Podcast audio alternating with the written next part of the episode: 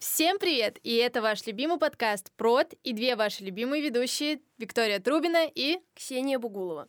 Да, и сегодня мы с вами обсуждаем Netflix и изучим его бренд и посмотрим на то, как и почему его все любят. Черных штанах, черные водолазки, родное. Да, комфортно. домашний, креативка, свобода. Этим прекрасным интервью. В плане они герои. 26,7 миллиарда долларов. Вау. Пани Netflix. Про успех компании. Почти 10 лет два слова придумывали.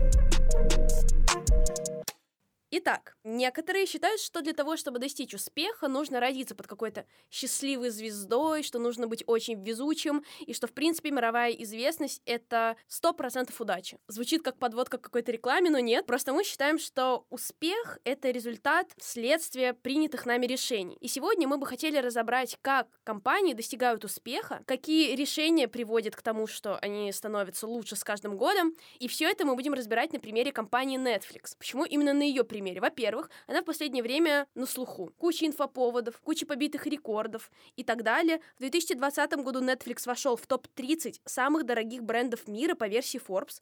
Как, вот, Вика, как ты думаешь, сколько стоит эта компания по оценке 2020 года? 11-12 миллиардов долларов. Ту-ту-ту, ну почти в два раза в два с половиной раза больше, ну где-то так. Реально? 26,7 миллиарда долларов. Ничего себе. Can you imagine it? Подчеркиваю, это статистика именно 2020 года. И сегодня мы с вами разберем, как зародилась компания Netflix, как она развивалась и как за 20 лет она превратилась в топ мировых компаний. Да? да. Кстати, история у них очень интересная, ну и достаточно примитивная на самом деле. Это вот история успеха, когда в тебя сначала никто не верит, никто не да, хочет да, в тебя да, вкладываться, да. ты вообще на дне, ты в долгах, и потом ты начинаешь взлетать, прости, и все инвесторы начинают понимать, что ага, так это не хухры-мухры вообще-то, и начинают вкладываться в тебя. Поэтому Netflix как раз такой истории, и сегодня мы об этом будем говорить поподробнее. И по мере того, как мы будем рассматривать историю, мы еще обсудим какие-то важные моменты, важные инсайты, которые мы получили в первую очередь, да. Да, и которые мы считаем важными. Мы выделим сильные стороны Netflix, которые помогли ему стать номер один. Ну, не номер да. один. Ну, да, у них очень классные маркетинговые стратегии и очень классная коммуникация внутри команды происходила. То есть они вместе, там, два человека фигурировали в основном. Ну, давайте сразу, наверное, перейдем к истории. Да-да-да. На самом деле очень интересно разбирать конкретные бренды, потому что если они достигли такого успеха, вот смотрите, Netflix, он у всех на слуху, правильно? Я вот, например, им не пользуюсь, но я все равно о нем знаю. И о нем знают все. Даже знают мои родители, которые пользуются другими стриминговыми сервисами. На слуху. Почему? То есть это не случайность, как мы уже сказали. Вот почему? Почему о них все знают? Что они такого делали? Э, Начнем с того, что Netflix появился 29 августа 1997 года. Это относительно недавно. Прям это реально... достаточно молодая компания. Да, да, это очень молодая компания, и у нее на тот момент существовало много конкурентов из этой сферы, но Самое интересное, что они появились ровно в тот момент, когда начали производиться диски.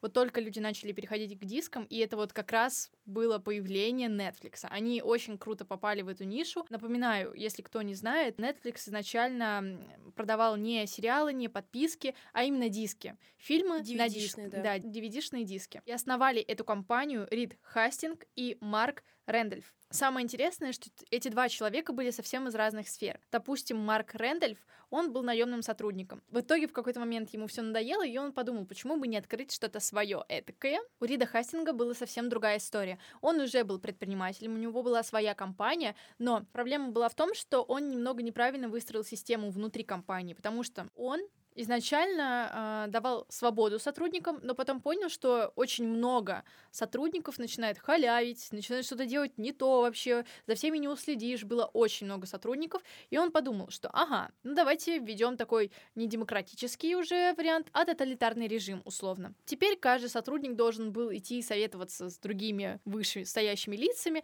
по каждому своему действию. То есть условно, даже если тебе там хочется куда-нибудь отойти, ты должен был прийти, посоветоваться, сказать, предупредить, и был очень строгий режим, и поэтому люди, которые креативили, они начали уходить. И постепенно компания спадала на нет, потому что, ну, собственно, креатив пропал, и остались только роботы, те, кто выполняли стабильно задачи, и все. Собственно, компания начала разваливаться. И поэтому Рид Хастинг э, решил, что в Netflix он сделает совсем по-другому.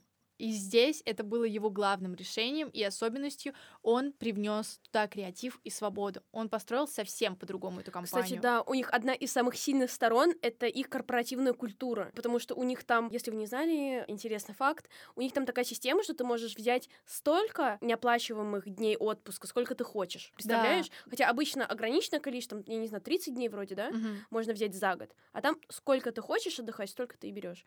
А, но у них лозунг все во благо Netflix да. внутри компании. Да, и это очень круто. То есть это реально помогло компании. Но я сейчас расскажу предысторию, почему он сделал именно так. Изначально Netflix начал владеть Марк Рэндольф, и он пытался какие-то штуки выдумывать. А, Марк это вот который который наемный сотрудник, наемный да. сотрудник. Ага. Сначала он начал этим владеть, он придумывал там разные схемы, системы. У них были инвестиции, но этих инвестиций было мало, и он постоянно просто сливал бюджет, и у него не получалось. И в него никто не верил, потому что в целом не был популярен среди инвесторов, и он не был популярен среди предпринимателей. Все понимали, что как бы он не вытянет эту компанию. В какой-то момент все, деньги уже заканчивались, они были и так в долгах, уже нечего делать, и вот-вот компания должна была закрыться. И, кстати, да. важно, что в этот момент момент, напоминаю, они не были еще стриминговой платформой и площадкой, они на тот момент продавали DVD-диски. Да, они продавали DVD-диски, все сходило на нет, и в один момент Рид Хастинг, это вот как раз история про личный бренд, Хастинг пользовался очень большой популярностью среди инвесторов, и все предприниматели его супер сильно уважали, потому что все, к чему он прикасался, все становилось супер крутым, популярным, все, куда он вкладывался, становилось очень прибыльным, и поэтому его очень сильно уважали. И когда в большей степени компанией владел Марк Редфорд, никто не, не, не доверял этой компании, никто не верил в Netflix, и вообще думали, что все закроется. И как только разды правления перешли к Риду, все начали вкладываться в компанию снова. И у них снова появились инвестиции, и, собственно, они снова начали идти в гору. И что прикольного было в их маркетинговой стратегии? Сначала им нужно было как-то популяризироваться, что ли. В один момент Марк э, Рэндольф решил пойти на выставку развлечений с целью того, чтобы узнать и разобраться в кино, в принципе, в фильмах, потому что они вообще никто не шарил в этом. Они просто брали это как за бизнес-идею, за бизнес-модель.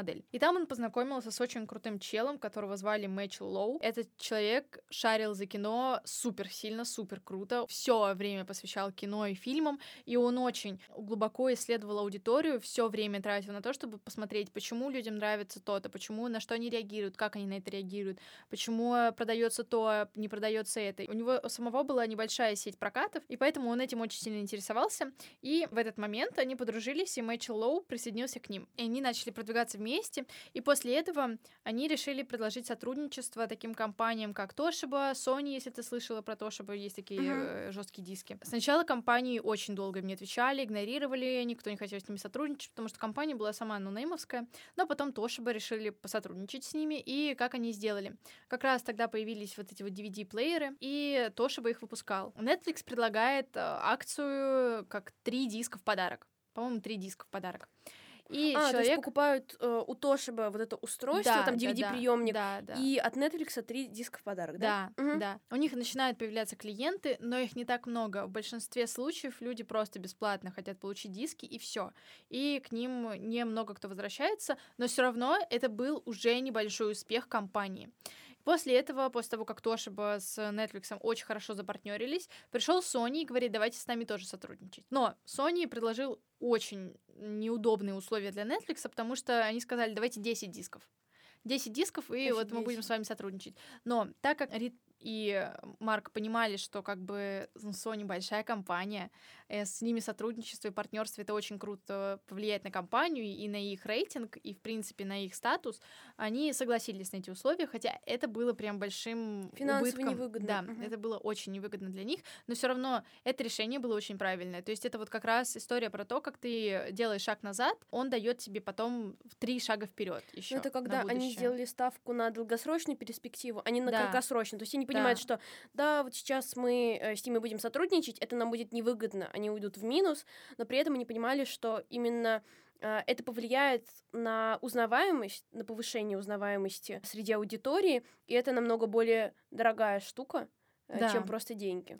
Да, я, и вот именно вот это вот решение не приняли, и оно было стратегически верным. Кстати, да, очень многие работники Netflix говорят о том, что они всегда мыслили далеко вперед. То да. есть э, особенность в том, что они думали не на год, не на два, а там на, на очень большой срок. Условно, да. да. И в любом случае, в любом бизнесе, в любой построении, в любом построении компании важно понимать, что тебе придется идти на риски для того, чтобы получить выгоду какую-то, для того, чтобы расти, потому что без рисков ну, не будет такого быстрого роста.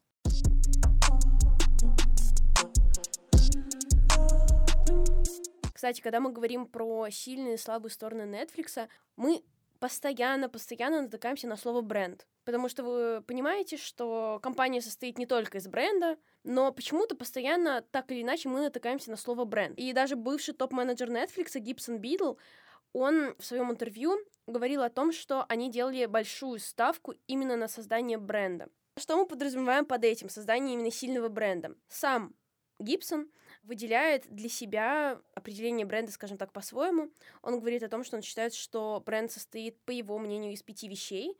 Это позиционирование, выгода для клиента, личность бренда, ценности и эмоциональные преимущества. И тут нет ни слова про атрибуты. И когда мы говорим про бренд, мы говорим именно не про их продукты, а в первую очередь про философию, которую они разделяют, про ценности, которые они транслируют, про какие-то эмоции, с которыми он хочет ассоциироваться у людей.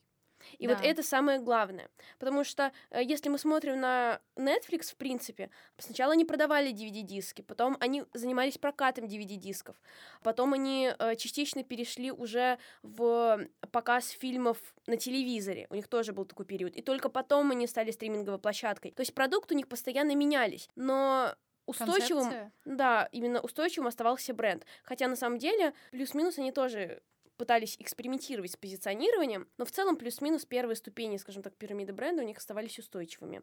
Да, то есть если мы вспомним, допустим, второй этап, когда они поменяли свою систему и стратегию, то они уже, как э, Ксюша сказала, давали диски на прокат. То есть как это работало? То есть они дают человеку, ты отправляешь заявку, и тебе в этот же день, в течение дня приходит диск ты покупаешь этот диск, подписку на месяц, там условно за 8 долларов, да, а, или за 19 долларов, не помню, за 19, по-моему, долларов, ты покупаешь подписку на месяц, и ты можешь как бы постоянно э, брать один диск, ну, возвращать при этом другой диск, предыдущий. Вот, потом они увеличили и сделали больше э, подписку, то есть теперь ты мог уже заплатить, там, не знаю, 28 долларов, да, и брать сколько угодно дисков на целый месяц. И таким образом они привлекали аудиторию и удерживали ее.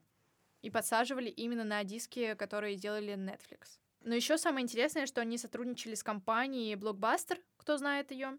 И эта компания была очень-очень крупная, очень большая. У нее было 9 тысяч магазинов по всему миру, а, сотрудников 84 тысячи, оборот вообще достигал 6 миллиардов долларов в США. И после того, как они начали сотрудничать, Netflix очень быстро начал расти, а Blockbuster за ними уже не успел, потому что у них оставалась слишком стабильная система, а Netflix был очень гибкий. То есть они постоянно пытались mm-hmm. развиваться и ловить рынок, а Blockbuster оставался на том же уровне, на котором оставался. Как раз Blockbuster обанкротился в 2010 году, и сейчас э, в мире остался один магазин, наверное.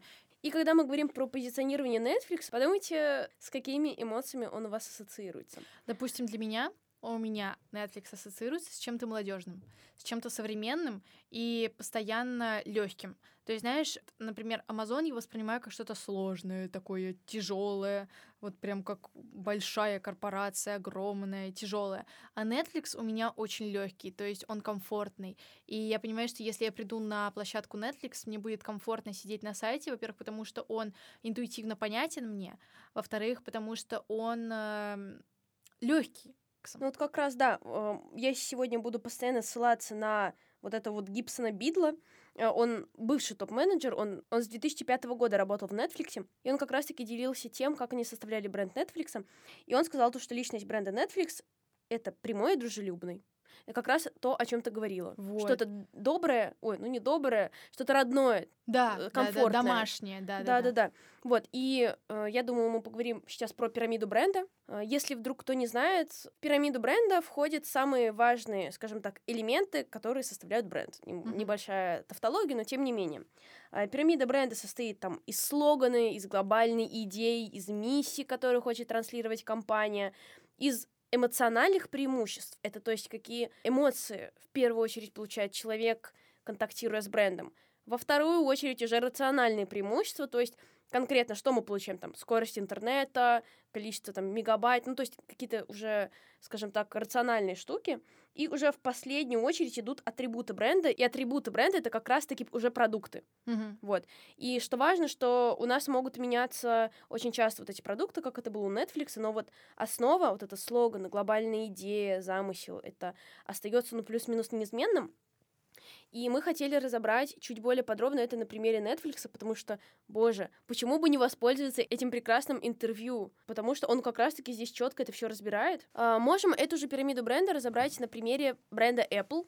У Apple очень сильный бренд, очень сильная структура бренда. Чтобы ты понимала, они там очень долго, несколько лет выбирали слоган, который состоит из двух слов. Think different.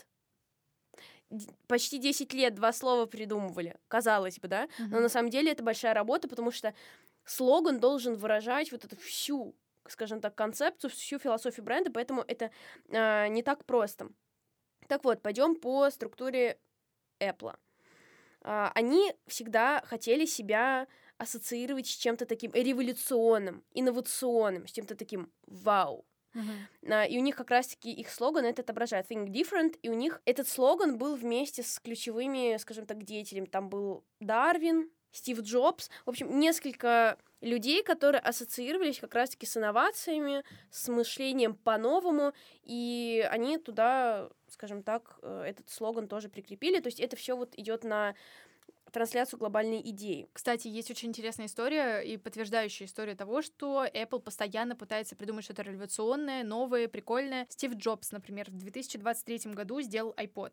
Как он это сделал? Он наблюдал за тем, как люди слушают музыку сейчас. Он ходил и просто наблюдал за людьми, смотрел, на чем они слушают, как они слушают, как часто они слушают. Это же самый лучший анализ аудитории, потому что твои клиенты — это, по сути, люди обычные. И когда ты за ними просто наблюдаешь, э, наблюдаешь за, им, за их потребительским а, поведением, ты можешь проанализировать и понять, что им нужно.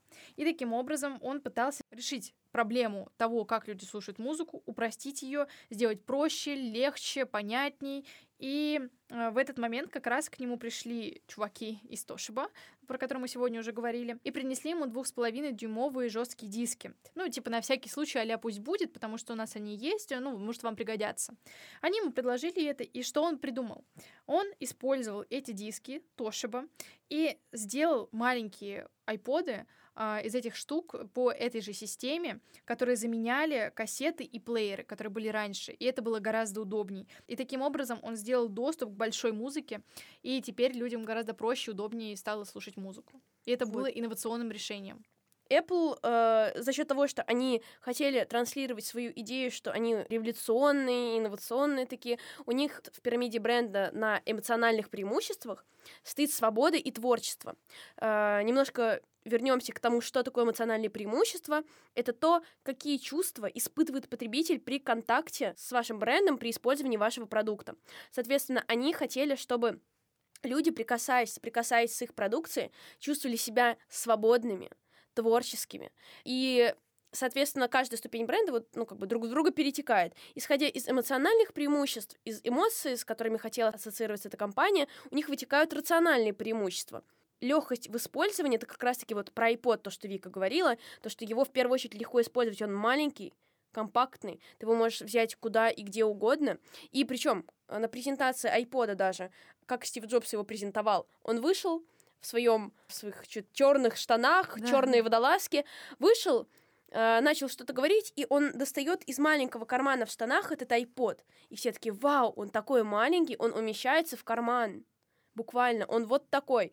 И вот это как раз-таки про легкость в использовании, про мощность и про творческий потенциал. Вот, э, значит, у них э, философия, они хотят казаться вот э, инновационными. Э, Исходя из этого, они ставят в приоритет ощущение свободы творчества. Чтобы человек ощутил вот эту свободу и творчество, а, им нужно предоставить легкость использования, мощность, а, которые как раз-таки дают их устройства. Когда у нас нет проблем в использовании продуктом, когда все просто, и мы не заморачиваемся, мы в этот момент чувствуем себя свободными и а, способными к творчеству, потому что когда мы обременены а, какими-то техническими проблемами, когда мы постоянно думаем о том, а как нужно сделать то, то, то, как пользоваться этим плеером, и как что подключить. Нам уже не хочется условно там слушать и создавать музыку, да? Вот, а теперь переходим к пирамиде бренда Netflix. А, начинаем с атрибутов. Пойдем уже в обратную сторону. С вне... Вот вообще а, пирамиду бренда еще некоторые репрезентируют кругами. То есть есть маленький кружок, нет, есть большой кружок, и в нем меньше, меньше, меньше кружок. И доходим до центра. Mm-hmm. Вот в центре у нас как раз-таки там слоган, цель, миссия, а в самом-самом конце, вне, во внешнем кружочке, у нас атрибуты продукта. Вот мы сейчас пойдем, соответственно, с внешней стороны. Атрибутами их продукта является стриминговая система, в первую очередь, и с недавних пор это уникальный контент. То есть они уже начали и сами создавать кино, и сериалы. Да, кстати, как они создавали кино, это тоже очень интересная история. В 2012 году вышел их первый сериал «Лили Хоппер», и это привлекло очень большое внимание к Netflix, это прям взорвало рынок, потому что все начали смотреть этот сериал, и он был на слуху. И позже, в 2013 году, уже через год, они выпустили сериал «Карточный домик», и это тоже был фурор, потому что все смотрели этот оригинальный сериал, и он стал трехкратным лауреатом Эмми. Э, кстати, да, э, причем, когда Netflix принимали решение о том, чтобы перейти к собственному производству, это же тоже был огромный риск.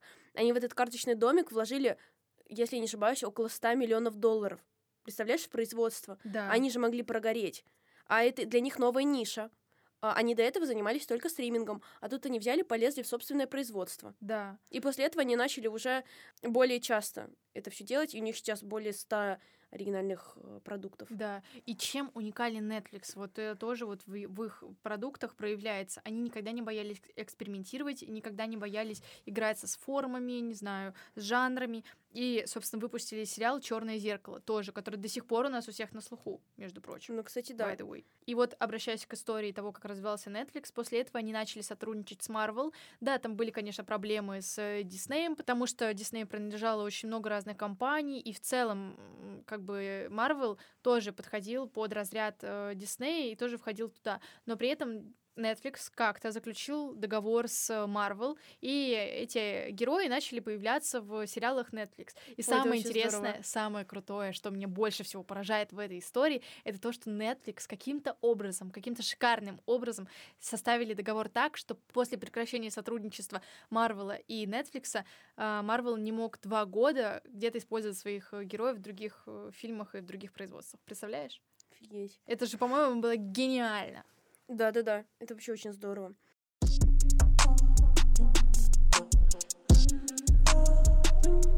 И мы рассмотрели атрибуты проекта, а теперь переходим к началу, к самому ядру этого кружочка, этой пирамиды. Это слоган и философия, которую они хотят транслировать. У них слоган «Movie Enjoyment Made Easy». Не знаю, правильно ли я прочитала по произношению. То есть их главной целью было сделать наслаждение от кино простым. И их глобальная идея была помочь людям убежать от реальности в первую очередь. То есть звучит немного странно, но тем не менее, они хотели, чтобы Netflix заставил людей убежать от какой-то обыденной реальности. Каким образом они решили это сделать? Они делали упор на простоту использования. Они хотели сделать так, чтобы человек заходил на их сайт, и все было просто, все было максимально понятно, чтобы они не тратили свое время на то, чтобы понять, где оплатить подписку, как ее оформить, чтобы это вообще людей никак не тревожило, чтобы они зашли, захотели посмотреть кино, и они не читали, знаешь, миллион пользовательских соглашений mm-hmm. о том, как это сделать, чтобы это было просто. И, соответственно, их главным эмоциональным преимуществом, которое они хотели транслировать, было удовольствие. Чтобы человек заходил и кайфовал, буквально. И эту эмоцию они транслировали через рациональные преимущества, такие как скорость, простота использования, развлекательный контент и высокое качество самих продуктов. Да, наверное, важно сказать, что даже если сейчас мы смотрим сериалы Netflix, при том, что, например, мы не сидим, да, на площадках Netflix, потому что это у нас, наверное, в России все равно не так популярно, как в Америке, в той же самой, но при этом у нас очень многие, кто обожает Netflix, сидят именно, именно там и только там, у нас очень много классных сериалов, которые мы смотрим и потребляем. На, например, Wednesday или Ривердейл. Боже. Ривердейл — это да. Netflix? Да. Я, см... я, это был 2017 год, это был первый сериал, который я досмотрела до конца на тот момент. Понятно, сейчас миллион миллиардов там сезонов, но на тот момент там было три сезона, я их все посмотрела, а для меня это был фурор, потому что я не могла, ну, ни один сериал не мог меня заставить досмотреть его до конца, кроме закрытой школы. Нашей российской. Вот, у меня то же самое. Я никогда обычно сериалы прям вот не досматривала прям так до конца или никогда не упитывалась и не ждала серий каких-то. То есть, если я смотрю сериал, и там нет серии какой-то, я думаю, ладно, ладно, забьем как-нибудь, когда-нибудь выйдут, я забуду про это миллион лет, и все. А тут я ждала серии. Впервые у меня было такое, я столкнулась с этим. Допустим, сериал «13 причин почему». О, тоже смотрела, кстати. Вот. Э, «Эмили в Париже», «Элита», э, что еще популярно, Джинни и Джорджи, Академия Амбрелла и много-много других безумно крутых сериалов. Острые козырьки. Кто не смотрел «Острые козырьки»? Очень много людей смотрели «Острые козырьки», тоже очень хороший сериал. И, короче, таких фильмов и сериалов очень много. «Ход королевы», который вообще у нас везде рекламировался, по-моему, Мгм. тоже был фурор. В этом плане они герои, и у меня, наверное, в лидирующей позиции стоят, потому что фильмы других производителей я смотрю не с таким, или сериалы даже, смотрю не так в захлеб, как вот э, производство Netflix. Кстати, интересный факт. Вы знали, что ситуацию, в которой человеку сложно принять окончательное решение из-за множества опций, в простонародье прозвали синдромом Нетфликса. За счет того, что на Нетфликсе огромное количество сериалов, фильмов, которые ты можешь выбрать. Они даже устраивали конкурс, где людям нужно было придумать алгоритм, как платформа смогла бы предлагать людям фильмы по их желанию, исходя из их потребностей, желаний, предпочтений и все да, такое. кстати, они в этом тоже новаторы, потому что они делали огромную ставку именно на вот эту вот систему рекомендаций. И, собственно, этим, кстати говоря, эта стриминговая система и во многом превосходит другие, потому что ценят именно за то, как там подбираются рекомендации, и они постоянно проводили всякие АБ-тестирования, постоянно а, смотрели, как эта штука работает, чтобы рекомендации прям идеально под человека подстраивались. Да, еще одна особенность очень крутая Netflix, это, я считаю, преимуществом, это то, что они выкладывают сериалы сразу. Блин, я терпеть не могу, ненавижу, когда сериалы выкладывают по серии. Ненавижу, потому что я уже, ну, забила, уже забыла, уже вообще мне все равно на этот сериал. А когда я смогу смотреть это все сразу, потому что я такой человек, я очень легко впадаю в зависимость. И вообще я могу а, сериал из 50 серий посмотреть за два дня, не спав ночами и, и упитываясь этим сериалом. Поэтому для меня это прям отличное решение. И я понимаю, что, ага, классно, я посмотрела этот сериал, блин, посмотрю-ка еще один сериал. Поэтому вот в этом плане их решение было хорошее и хитрое.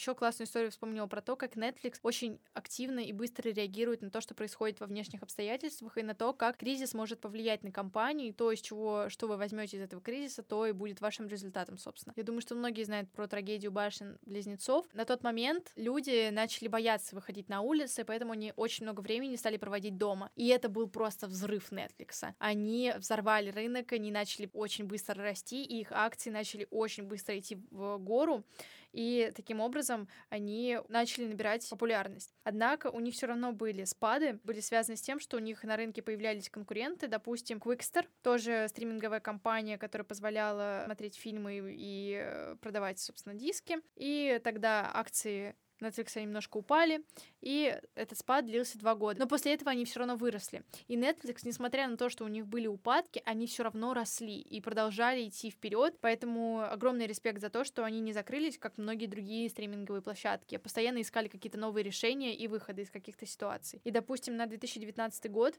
их оборот составлял 11 миллиардов долларов, чистая прибыль 558 миллионов долларов. Вы представляете, чистая прибыль. И активы 19 миллиардов. А сотрудников было 5400 человек.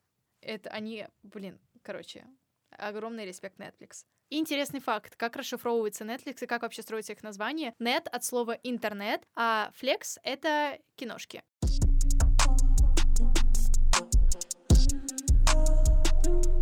Давайте тогда подведем итоги того, о чем мы сегодня говорили. Какие же все-таки сильные стороны у Netflix? Почему у них получилось построить успешно работающую компанию?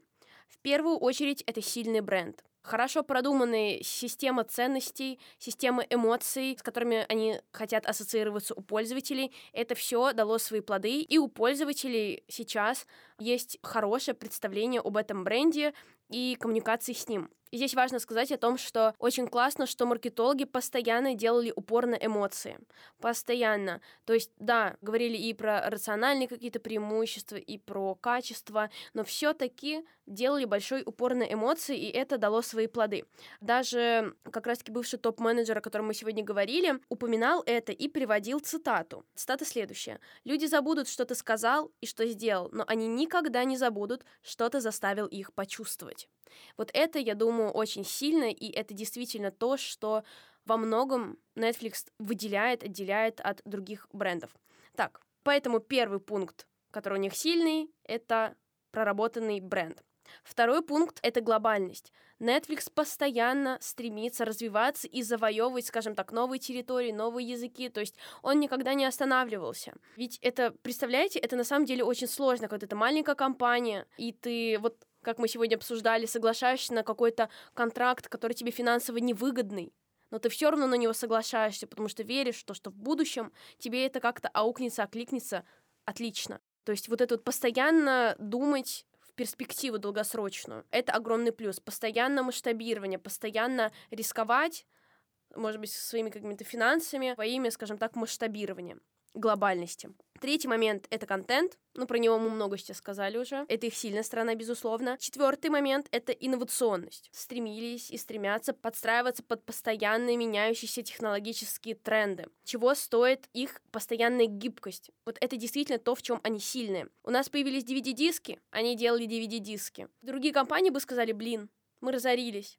DVD-дисков больше нет, а мы же их и продавали что делать. Да. Они нет. Они такие, окей, дисков нет, там прокаты не актуальны, мы переходим на трансляцию кино на телевидении. В тот момент это было актуальным. И Netflix, кстати, была одна из первых компаний, которые сделали возможным смотреть кино на телевизоре. То есть это тогда были не стриминговые сервисы, это тогда была именно трансляция кино на телевидении. То есть это другая mm-hmm. система.